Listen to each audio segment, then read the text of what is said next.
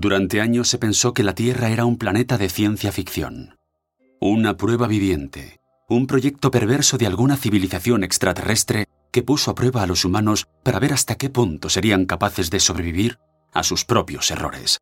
Y a pesar de que la agonía duró varios siglos, finalmente se extinguieron. Todo comenzó con la contaminación de ríos y tierras que un día fueron fértiles. A eso le siguió la extinción de animales que habitaban esos ecosistemas.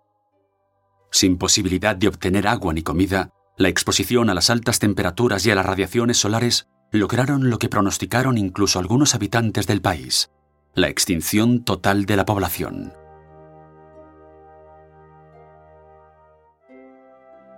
Solo la resistencia pudo sobrevivir viviendo entre túneles bajo tierra, creando sus propios huertos al resguardo del calor y la radiación. Gracias a ellos podemos saber qué pasó en los últimos años. La siguiente es una de las grabaciones halladas por la comandante Yuki del planeta A73 de esta galaxia en su primera misión en el año terrestre 2035.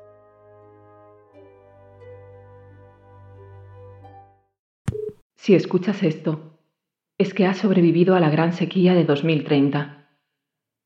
Espero que esta grabación llegue a tus manos en buenas condiciones. La hemos guardado en una botella de plástico que estamos seguros de que no se biodegradará con el tiempo y que aguantará las temperaturas que estamos viviendo. En realidad, eso es de lo poco que ha sobrevivido por aquí. Todo esto es desolador y es desesperante. El calor es tan extremo que hasta cuesta pensar. Estamos refugiados en Madrid, concretamente en la estación de Cuatro Caminos de la línea 6, la más profunda que hemos encontrado. Por ahora somos ocho personas. A veces, de noche, subimos a la superficie para ver si rescatamos a alguien más. De día, el calor es tan insoportable que ya ni lo intentamos.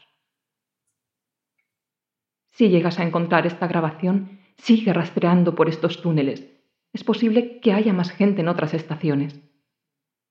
Si escuchas esto, es porque yo ya no estoy viva. Pero tal vez los demás encontraron mejores formas de sobrevivir. Aunque, lo más importante, aprende. Que no te pase lo mismo. ¿Me lo prometes? Aprende. ¿Que cómo hemos llegado hasta aquí?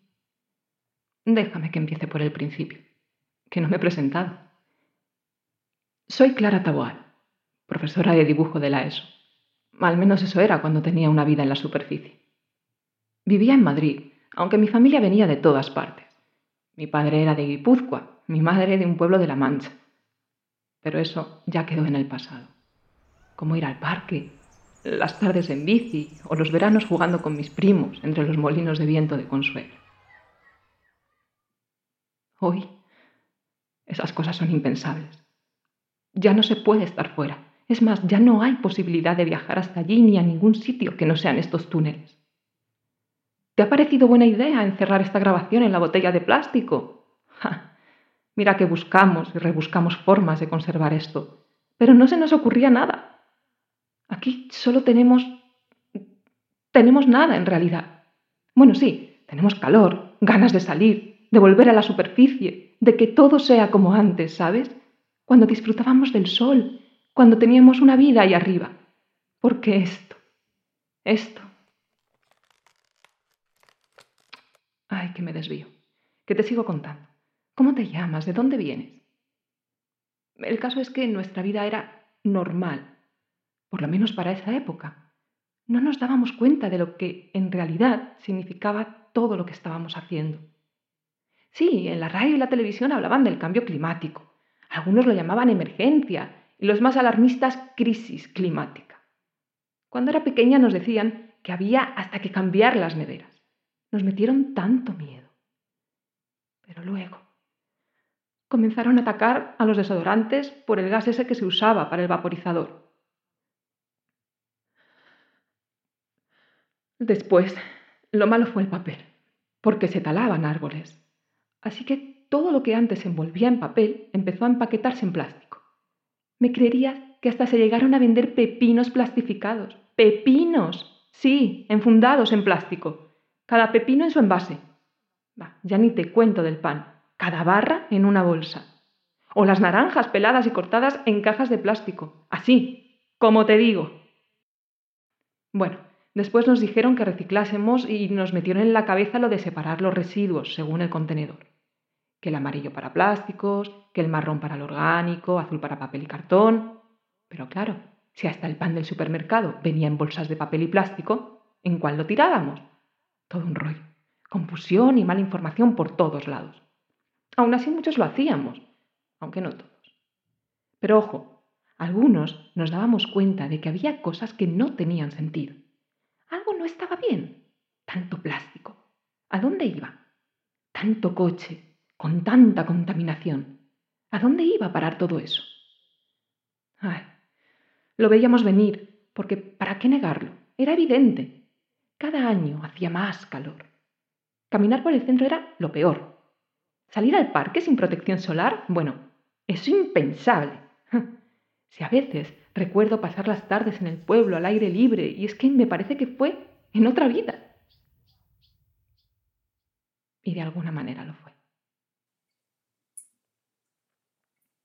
Durante años todos estuvimos expuestos al dióxido de carbono en grandes dosis. Aún así, se usaban los coches, incluso solo para ir al súper, que quedaba a pocas calles. Sí, que algunos optaron por bicicletas, coches eléctricos, que sí, que hubo zonas que se cerraron al tráfico. Otro día te cuento las paradojas que hubo con cada progreso que se conseguía. Todos aguantábamos el calor metidos en el aire acondicionado, que también estaba contaminando. Si supieras cómo era todo antes. Ahora la Tierra se ha quedado desértica. Existe algo natural. Aún existe el color verde. Cada vez se gastaba más, cada vez se necesitaba más agua, más energía, y no hicimos todo lo que pudimos hacer. Porque en vez de cambiar, de cambiar de verdad, de hacer las cosas en serio, a conciencia, muchos buscamos algunas alternativas. Las personas que vivían en las zonas más secas y desérticas fueron emigrando a la costa o al norte, que aún podía aguantarse. Se crearon ciudades dormitorios para descongestionar las capitales, pero esa gente seguía teniendo las oficinas en el centro y tenía que llegar a sus puestos de alguna manera. Sí, había transporte público, pero no llegaba a todos lados. Así que usaban coches. Imagínate, más coches. Más construcciones, más y más de todo. Se construyó más, sin repensar en cómo hacer para vivir mejor y no llegar a esto. Pero esto no fue cosa de Madrid, fue toda España, fue cosa en todo el mundo. Primero los que vivían en las zonas más secas emigraron a la zona de Galicia y el País Vasco. Claro, más fresco y más verde. Muchos se mudaron a la costa o a islas por esto del sol y la playa y el clima mediterráneo. Sí, aunque no lo creas, hubo un tiempo en que vivir en Málaga o Marbella era todo un lujo. Anda, pobrecitos. Ese calor también significaba la subida del mar y con eso las grandes tormentas. El tifón del 2027 fue terrible. Arrasó con toda la población. Las epidemias hicieron el resto. ¿Existe algo por ahí ahora? Los de Extremadura y los de La Mancha, como mis primos, se fueron porque la tierra se secó tanto que ya no servía de nada.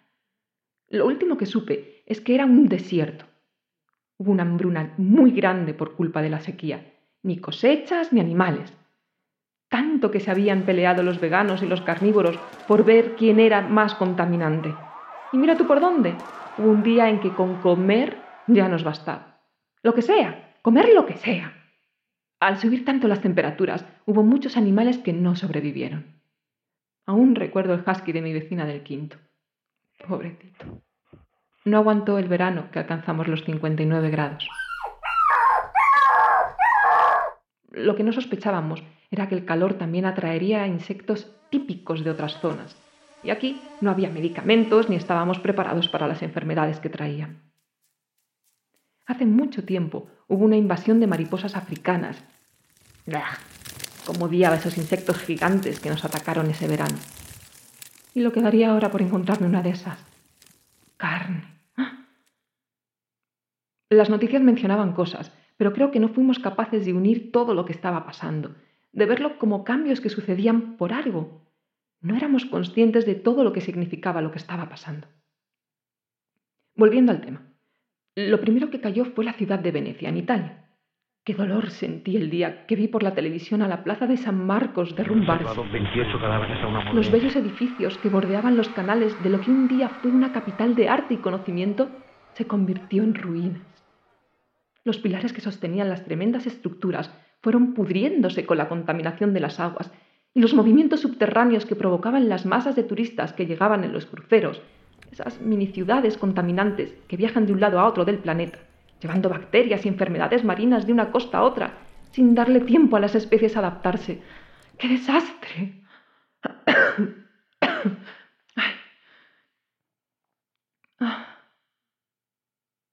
Aquí me tomaría un vaso de agua. En clase lo hacía cuando no paraba de hablar. Ahora me conformo con pensar que un día pude hacerlo.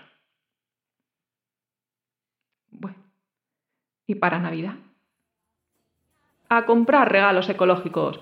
Ecológicos, decían. Claro, pero pedidos por Internet, que los últimos años estaba de moda. Unos juguetes muy monos, hechos en madera de pino con certificado de sostenibilidad, que llegaba desde algún país lejano envuelto en miles de plásticos y papeles de un solo uso, que llegaban en avión y luego en transporte terrestre, y lo poníamos debajo de los árboles de plástico que simulaban serlos de verdad, adornados con miles de luces de plástico.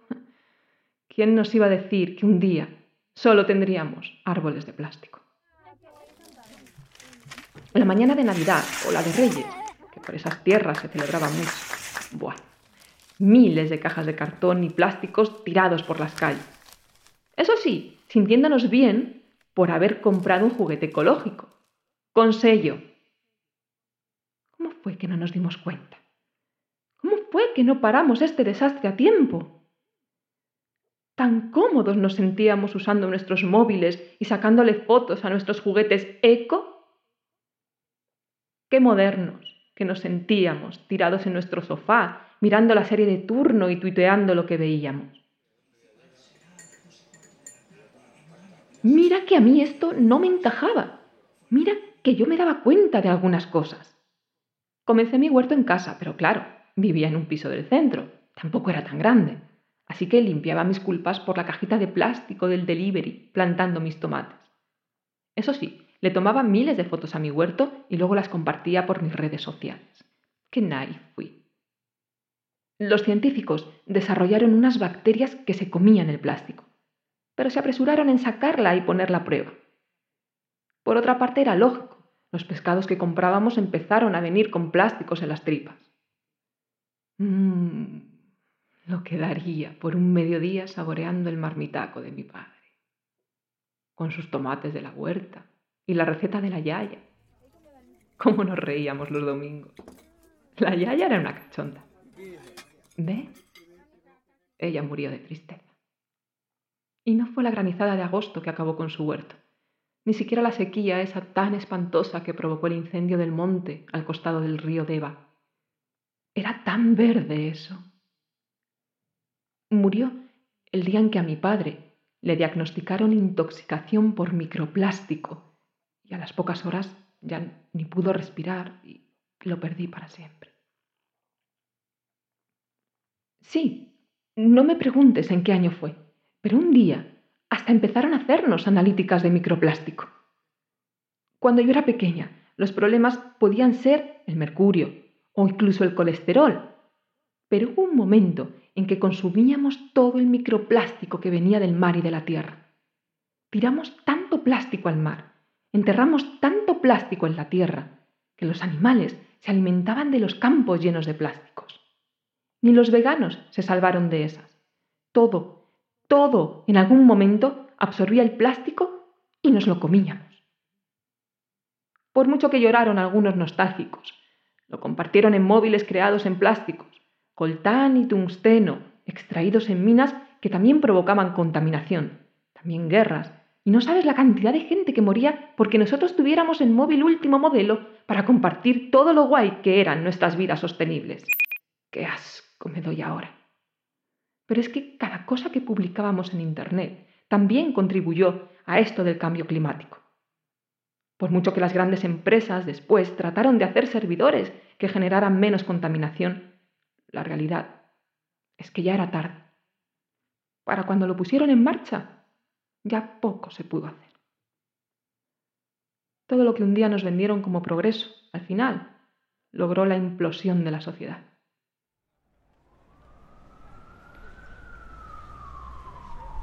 Los pocos que pudieron migrar hacia las zonas más frescas provocaron la desertificación de los pocos bosques que quedaban. Había que construir casas, crear escuelas y por el camino talaron todos los árboles posibles para crear sus ciudades contaminantes. Ya no hubo suelo para cosechas ni animales, ya no hubo agua potable en los ríos ni en los lagos. De disfrutar estar al aire libre nos encerramos en casa, consumiendo toneladas de series transmitidas por canales que generaban emisiones. Y es más, todo ese contenido había generado tanta contaminación que, bueno, el resultado es esto. Claro, cómodos en su sofá de casa, nadie se ponía a pensar cómo se creaba esa buena vida que teníamos. Colapsaron intentando sentirse bien, encerrados en sus casas evitando la contaminación de la calle, por eso llamaban a algún servicio de delivery, que venían en una moto contaminando a tutiplén. El pedido venía en bolsas de cartón o plástico, y la pequeña porción de comida estaba encerrada en otra caja de plástico. ¡Qué tontos fuimos! ¿Sabes que se comenzó a desalinizar el mar para obtener agua potable, pero la sal extraída del mar se volvía a introducir al agua, causando la saturación de la sal en el mar? Eso mató todo lo que nadaba. Y las plantas también. Mira que yo aún era jovencita. Ese año recuerdo que con el grupo de segundo de la ESO hicimos un póster con cosas recicladas para crear conciencia de lo que sucedió en el Mar Menor. Recuerdo que esa imagen me impactó mucho. Todos esos peces muertos, de la noche a la mañana, qué terrible. Y pensar que eso solo fue el principio. Sin plantas ni animales, Pronto, los insectos comenzaron a comer los cadáveres autoenvasados. Esos mismos plásticos provocaron que sus cuerpos se convirtieran en escudos y al no haber especies que los controlaran, se hicieron más grandes y más fuertes, inmortales, como el plástico. Los humanos ya no podían comer ni siquiera insectos. Claro que el hambre ahora hace que me los coma igual. ¿Quién me iba a decir que con el asco que yo le tenía a las cucarachas las estaría esperando con calma para poder comerme una. ¿Te estoy aburriendo? A mí me dan ganas de llorar. Como el día que fuimos de excursión al Museo del Prado. Velázquez estaba como llorando. Con el calor los barnices y aceites del óleo se derretían. Ese día aún se podía distinguir esas pinceladas magníficas que tenía. ¡Qué arte! ¡Qué luz! ¡Ay! La luz como la extraño ahora, aquí abajo. Bueno, creo que ya es de día la superficie. Hoy es mi día para recargar este móvil viejo que encontré tirado antes de meterme aquí. Tenemos unos cables que hemos conectado a unos paneles solares que encontramos una vez en una de las últimas salidas a la superficie. Cargaré mi móvil y mañana te contaré más. Ojalá que lo escuches. Ojalá que puedas aprender, de verdad.